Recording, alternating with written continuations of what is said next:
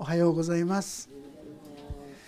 今日は行く道にふさわしくという題でもにこの子ども祝福式をですね覚えさせていただきたいなと思ったんですが私たちはどう子どもを育てるかあるいは人々を導くか一つの目標を持ってないとですねなんか訳の分かんないことになってしまうかなと思います。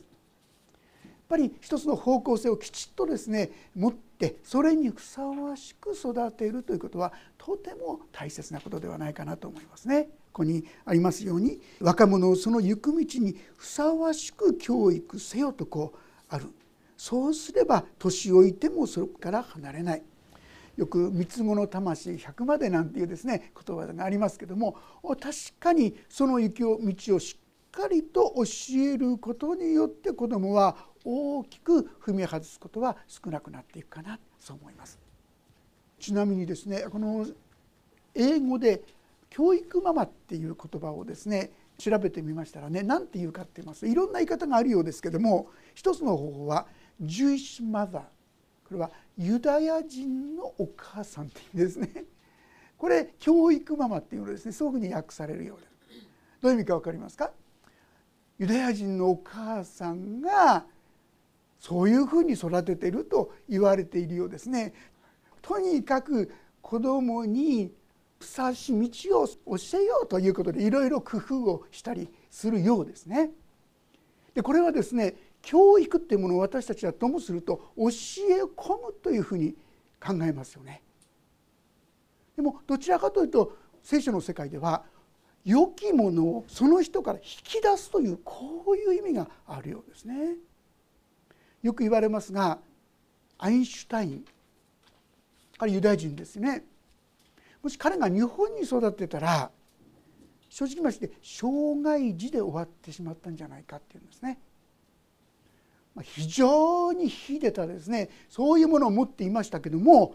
しかし一般常識から考えるとちょっと違うと思うことがたくさんあったようですよね。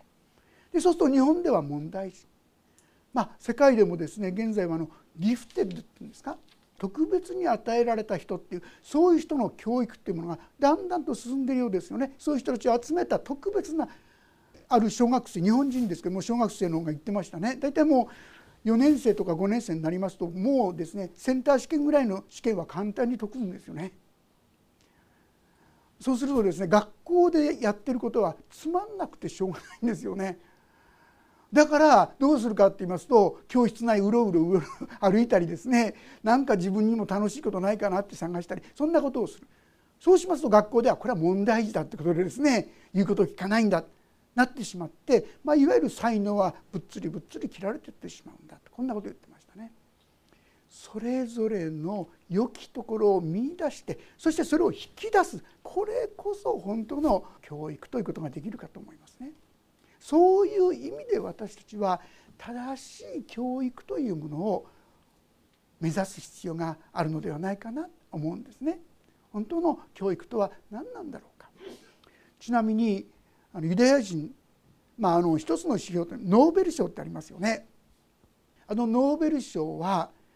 全体の獲得国ごとにやりますとねユダヤ人が全体の20%なんですよ。人口比率でいくと世界中の0.2%なんですがノーベル賞を獲得した人は20%。もしこれをユダヤ系というふうに言うとですね37%まで広がるなんていうこういう報告もですねあるんですね。まあ何か分かりませんけどもそこに一つのですね教育ということについての示唆があるのかなと思いますね。ユダヤにはタルムードと言いますけども、まあ、いわゆる聖書の教えのようなこういったものがですねたくさんあるんです。でそういうものに基づいて彼らを教えているということなんですね。で彼らが目指すですねそういうもののですね何を目指しているかと言いますとねこう言うんだそうです。第一はですね徹底的に子供を愛するんだそうです。私はしつけということがとても大事です。でそれはすごく大事なことなんですがその前に徹底的に子供を愛する。2番目には自信や夢を持たせる。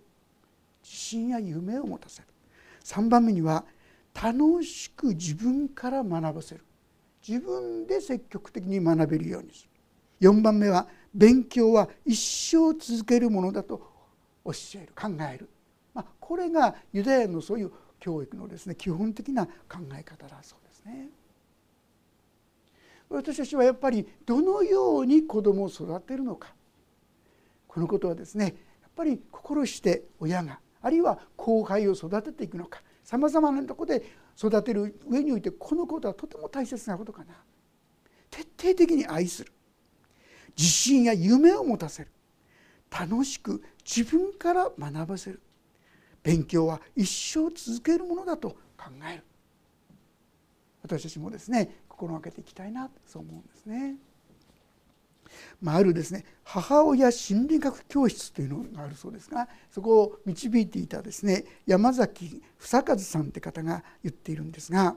その教室に来ていたお母さんですね中学生のお子さんがおられたんですけども、まあ、問題児というんでしょうか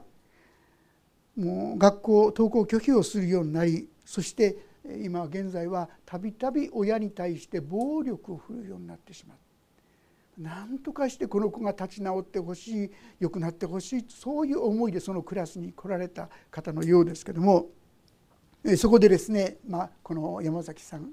教えてたわけですがその中で、まあ、この方ですね子供を育てる3つの魔法の言葉というのがですねあるんですがそういうものをですね書いておるんですけどもこの教えを理解したお母さんがですねその中学2年生のその子供に対して自分よりももうはるかに大きくなってしまったその子供後ろから抱きついてですね ま必死な思いだったそうです。命がけだったそうですね。だって暴力受けてるんですからもしかしたらどんなことになってしまうのか。でその時に「お母さんはあなたが大好きよ」「あなたはお母さんの宝物よ」どんなことがあってもお母さんはあなたの味方よ。ってそう耳元でささやいたんだそうです。するとですねその場にその息子は座り込んでしまって。でお母さんに抱きついて大声で泣き出したそうですね。そしてその日からピタッと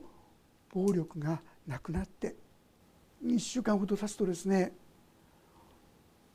僕も夜間の中学に入れるかなっていうようなことを言い始めたってこう言うんですね。でまあ知らずにって言いましょうか、まあ、学んでたから出たんでしょうけどもその人が言ったこの言葉。これが今山崎さんが提唱している子どもの心をですね変える3つの魔法の言葉だっていうんですね。その3つの言葉とは何かって言いますとね先ほど言いましたように第一は大好きだ。お母さんはあなたが大好きよ。あなたはお母さんの宝物よ。どんなことがあってもお母さんはあなたの味方よ。確かにこういう言葉を聞いたら最初は何言ってんだって言いつつもそんな言葉を聞いたらやっぱり子供はジーンとするんじゃないでしょうかね。そしてそこに立ち上がっていく力が出てくるかな。山崎さんはお母さんが深い愛情と優しさを持ってこの魔法の言葉をワンコに告げてさえいればどんな子でも必ず立ち直るとまでですね、えー、言ってるんだそうです。そんな簡単なことでと思われるかもしれませんが子供は自分を産みこの世で初めて胸に抱いてくれたお母さんがもともと大好きなのです。ですからその大好きなお母さんの「あなたが大好きよ」ということ言葉一言が子供にとって命と同じぐらい大切なのです。いや命以上と言ってもよいでしょう。子供はいつも大好きなお母さんの愛情を確認しています。そしてお母さんの愛情をしっかりと確認できさえすれば子供は見違えるようにのびのびと成長していくのですとこうこんなことをですね語っているんですが皆さんこの言葉を聞いてあれ？って思いませんか？あれ？大好きだよ。愛好きでいるよ。宝物だよ。いつも共にいるよって。これって聖書のメッセージ？そのものだと思いませんか？あのイザヤ書43章の4節。私の目にあなたは高価で私はあなたを愛しているってまさしくこのことを言ってるじゃないですか。私たちが子供を育てる上においてまっすぐにその行くべき道をふさわしくするために第一に必要なことそれは子供が大切な存在だってことをじっくりじっくり何度も何度も教え伝えることだよ。そして私はあなたと一緒だよ。いつでも一緒だよ。なかなかですね。暴力振るう子供にこんなことを言えるのはなかなかだと思いますけども。勇気を振るってですねそんな言葉がもし一言出せるなら確かに大きな変化が起きてくる可能性は大いにあるのではないかな。そんなふうに思います。でも正直まして私たちはなかなかそういうわけにいきませんよね。そういうふうにしようったっていつもいい子だったらですねそういうことできるけども口を開けばうるせえなとか黙ってろとかですねうざいとかですねこんな言葉ばっかり言われてたらとてもとてもそんな優しい言葉なんか言えなくなると思います。そんな時に私たちは何が必要なのか正直に神様の前にその気持ちを申し上げていくことがとても大事だと思いますね。マタイの福音書の11章の28節の言葉をちょっと開けてみたいと思います。マタイの福音書の11章の28節の言葉をご一緒に読んでみたいと思います。28節から30節までご一緒に読んでみましょう3はい「すべて疲れた人重荷を負っている人は私のもとに来なさい。私があなた方を休ませてあげます。私は心が柔和でへり下っているから。あなた方も私のくびきを追って。私から学びなさい。そうすれば魂に安らぎを得ます。私のくびきは追いやすく。私の荷は軽いからです。私たちがさまざまなチャレンジに向かっていくこれはとても大切なことですね。まあ、親がとか先輩がですねどんどん変わっているのを見ることは子どもにとっても後輩にとってもとても嬉しいことですよね。テモテの第一の手紙4章というとこもすみませんちょっと開けておきたいと思います。テモテの手紙第一の4章15節からちょっと読ませていただきます。もし開けられたらご一緒に読んでみましょうか。4章15節から16節ここも読んでおきたいと思います。テモテ第一の手紙4章15節421ページですが3はいこれらのことに心を砕きひたすら励みなさいそうすればあなたの進歩は全ての人に明らかになるでしょう自分自身にも教えることにもよく気をつけなさい。働きをあくまでも続けなさい。そうすれば自分自身とあなたの教えを聞く人たちとを救うことになるのです。もし私たちがそういう道を歩み続けていくならばそれが私たち自身を救いまた私たちを見ている方々を救うことになるんだとこういうんですね。昔私たちもう随分前ですが親を見れば俺の将来知れたものなんてですねある年代以上の人はですね「えー、そうそうそうそうそうだよね」なんて言葉思い出すことにもうとってもよく知れた言葉でしたね。やっぱり親が変わっていかないちっとも変わんないこれは子供にとってもまた後輩にとってもちょっと寂しいなと思うことかもしれません。でも私たちが日ごとに日ごとに変わっていくのを見たら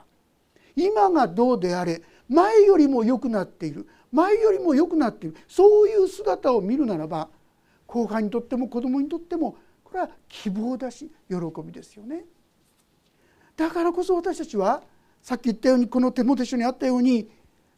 心がけていく。私たちは主の前に祈りながらこれらのことに心を砕きひたすら励みなさい。失敗してもいいんです。ダメでもいいんです。でも主よでも助けてくださいと祈りながら主の道を一歩一歩歩んでいる。その姿を子供もまた後輩も見て。そしてもし私たちがそのように神に向かっていくならば神様は私たちを変えていってくださるってことです。日ごとに新しくするあなたの進歩は全ての人に明らかになるでしょうと書いてあります。これは空手方じゃありません神の約束です。でも私たちはこのことを心がけなきゃなりませんね。まあ、無理だわダメだわ無理無理思ってたら一歩も前進しないんですが神様助けてくださいそうできるようにしてくださいと求めていくならば変わっていける。そしてこれが自分自身をも救うことになりまた自分を見ている人も救うことになる。私たちは生涯死ぬ召される日までそういう意味では前に向かって上に向かって向かい続けていく。これが大切ではないか。でもさっき言ったように疲れた時には「ああ主を疲れました助けてください」と素直に主の前に出ていく。これによって私たちは前に進んでいくことができるある意味でこれによって子どもたちにあるいは後輩に一つの目標といいましょうかモデルをですね示すことができるこれが子どもをふさわしく育っていくための秘訣ということができるかと思います。しかしこの信玄の言葉を見るとその前にですねこういう言葉が出てきます。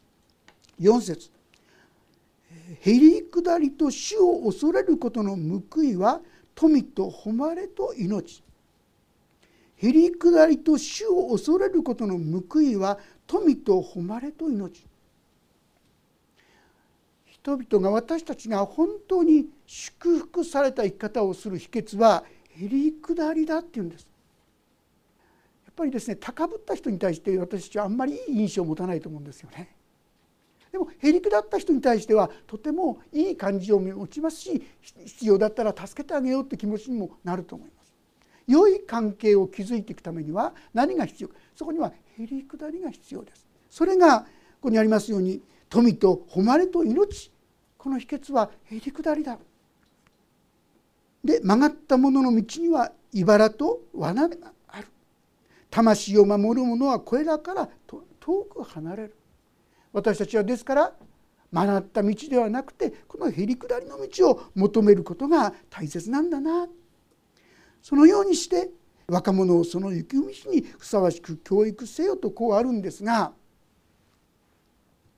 これはですね先ほどもう一箇所読んでいただきましたエペソ書の方のこの教えにですねつながる事柄なんですね。別書の方を今度読ませていただきますがこう記されています。子供たちを主にあって自分の両親に従いなさい。これは正しいことなのです。あなたの父と母を敬え。これは約束を伴う第一の戒めです。子供たちを主にあって自分の両親に従いなさい。いかがでしょう？まあですね順調にこういうふうになっていける子どもは親にとって幸いですよね。でもそうなっていくかって言いますと多くの場合はそうじゃないと思うんですね。さっき言ったように「うぜえ」とか「うるせえ」とか「黙ってろ」とかですね聞きたくない言葉をですね聞く時期があるんじゃないかと思いますね。でそういう時にただ厳しく当たってるならばどうなるかって言いますと子供はただ反発してそしていよいよ反抗心を募るだけあるいはいつか見てろとですね 報いる日を待っていると言いましょうか自分に力ができた時に見るものを見せてやるとですね復讐心を募らせているこういうことになってしまいます。実は私たちはですね生まれながら良い人なのかと言いますと実はそうではなかったということをしっかりとわきまえる必要があるんですよ。アダムとエバ以来神は最初に私たちを神の形に似せて作ってくださったでこれは素晴らしいものです。ですから私の中に素晴らしいものがあるんですよ。とっても素敵なですねなんていう素晴らしいな思えるところがあるんですがアダムとエバが神に反抗してしまった結果としてその反抗心も今や私たちは引き継ぐものとなってしまったんですよ。ですからいいものも悪いものだから教育が必要なんですよね。もしいいものだけだったらもう教育しなくても自然にいい人になっていくわけじゃないですか。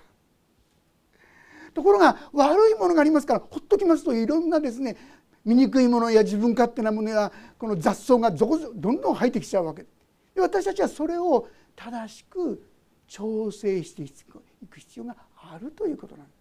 でその一つが私たちのうちに潜むこの反抗心なんですよ。この反抗心を対処する秘訣がどこにあるかという親に従うということによってこの反抗心がコントロールされていくんですね。よく私がですね赤面恐怖対人恐怖だったんですってお話はもう何度も何度もしてると思うんですが今考えてみる時になぜ私がそうなってしまったかっていう一つの理由は父親に対する憎しみっていうんでしょうかね。父親もを正しく受け取ることができなかった。そこに良いコミュニケーションを取ることができなかったってことがやっぱ大きな原因だったかな。でそういうものがだんだんとこうスムーズになってきたらなんかこうそういう人がだんだんだんだん減ってきた。私人間関係においてもそんなに難しさがですねだんだんとこう減ってきたかなってそんな気がしますね。だから親との関係このことを調整していく必要があるんですね。あやっぱりか親に従わなきゃダメなんだこれやったら 反対ですねうまくいきません。だからこのエペソその6章のですね4節にこうあるんです。父たちよ自分の子供たちを怒らせてはいけません。むしろ主の教育と訓戒によって育てなさい。別の言い方をしますと愛と忍耐によって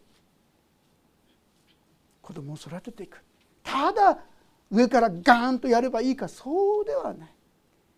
子供が愛されているんだな。高価で尊いと思ってんだな。良きものにしようとしてくださっているんだなということが受け取れるような分かるような形で子供を育てる必要がありますしそういう意味で忍耐を持って従うということを教えていく必要がある。まあ、時にはですね聖書では愛する子供は努めてこれを懲らしめよなんていう言葉が出てくるんですよ。あるいはですね無知を控えることは子供を憎むことであるという言葉で記されているんです。私これねしっかりと受け取ってですね それで子供をある意味でこうスパンクなんかをしたんですね小さい頃には特にですね。でもある時に3歳になった時にその子供がですねスパンクする時にこれどうしてもしなきゃならないからするけどでもお父さんは愛してるんだよってこう言ったんです。わかるでしょって言ったらですねその時に「分かんない」ってやる あもう過ぎちゃったってねスパンクとかそういったものは3歳長くても3歳までですうち3歳だったんでまだ大丈夫だと思ったんですが実はそれ以前のものは大体忘れちゃうそうですね子供は。そして良い習慣だけが残るってことがありそうなんですけど小さいうちはねそれ以降はきちんと本当に子どもがですね納得できる形でこのことを受け取るようにさせてあげることが必要だなってことなんですがしかしやっぱり親に従うということをきちんと教えることは大切なんです。なぜならば3節に「そうすればあなたは幸せになりその土地であなたの日々は長く続くという約束です親子関係がうまくいくようになるとその人は人間関係がうまくいくようになりそれは結果としていろんなところでも良い関係を築いていくことができるようになる。そういう意味で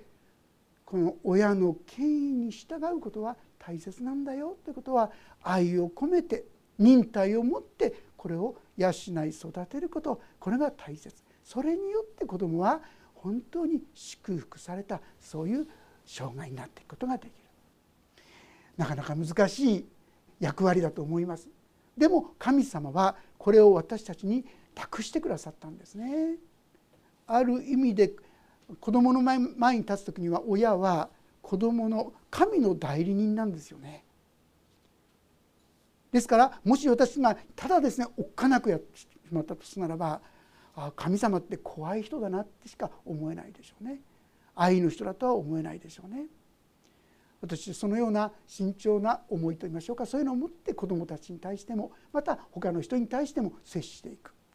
そのようなモデルとしてですね歩んでいくことを心がけていきたいと思います。でもただそれをしようとしたら疲れ果ててしまうと思います。だからああ神様したいですけどもなりたいですけどもできないんです。助けてください。そのようにしてくださいと本当に祈りながら共に私たちがある一つの模範とですね共にならせていただけたらなそう思います。先ほどのマタイ伝のところを読む時にですねどうしたらそうなれるか。くびきを追いなさいって書いてあります。くびきってのは農作業で牛がですね一緒に方向に向かうように首を入れるんです。そこにパタンと首を入れてですねやると同じ方向に行くんです。バラバラにやったら向こうとこっちになってしまうかもしれません。これどういう意味かって言いますと片方のくびきというものにイエス様が首を入れてくれてるんだよ。だからその困難な道をイエス様と共に歩むんですよ。とこういうことです。昔ですねマーガレット・パワーズって人が「足跡」という詩を作ったんですよ。砂浜に足跡があってですね神様がいつも共にいてくださる。2つの足跡があったんですがいつの間にか2つしかなくなっちゃった。それは自分にとってとってもとっても辛い時だった。だから神様に聞いた「なんで神様私が一番苦しかった時にあなたは私から離れちゃったんですか?」その時に神様はパワーズに言った。あの足跡は誰の足跡だと思ってる？あなたのじゃないよ。あなたを背負った私の足跡だよとこう答えたんですね。神様はどんな時でも神様助けてくださいと叫びイエス様を死と信じたあなたを決して離さない。たとえ人は愛してくれなくてもたとえ人は価値がないと言おうとも神の目にはあなたは高価で尊い。神は私を愛してくださっている。そしてどんなことがあってもこの私から離れないで共にいてくださる。この真の言葉をしっかりと共に受け取っていく時に私たちもいつの間にかできなかったことができるようになって神のしもべとして輝き始めることができるのではないでしょうか。こんな道を共に目指していけたらと思います。お祈りをいたします。天皇父様私たちは若者たちを行く道にふさわしく導く責任があります。でもしよ私たち自身がその道を歩むことができないのです。でもとあなたはそんな私たちにでもあなたは私の目に高価で尊い私はあなたを愛している。どんな時にもあなたから離れることはないと言ってくださることを感謝します。あなたに求める時にどんな時にも私たちを助けてくださる神様であることをありがとうございます。どうか私がこの恵みを知ってそうして子どもたちにあるいは後輩に接していくことができるようにそして私たち自身が変えられていくことによって希望を自分自身にもその人たちにも与えることができるそんな私たちとさせてくださるようにお願いいたします。この祝福と恵みがいついつまでもお一人お一人のうちに与えられて召されるその日まで変えられ成長していくことができるワイラとさせてくださるようにお願いいたします。御手に委ねます。イエス・キリストの皆によって祈ります。アーメンもうしばらくそれぞれに音の祈りをお捧げください。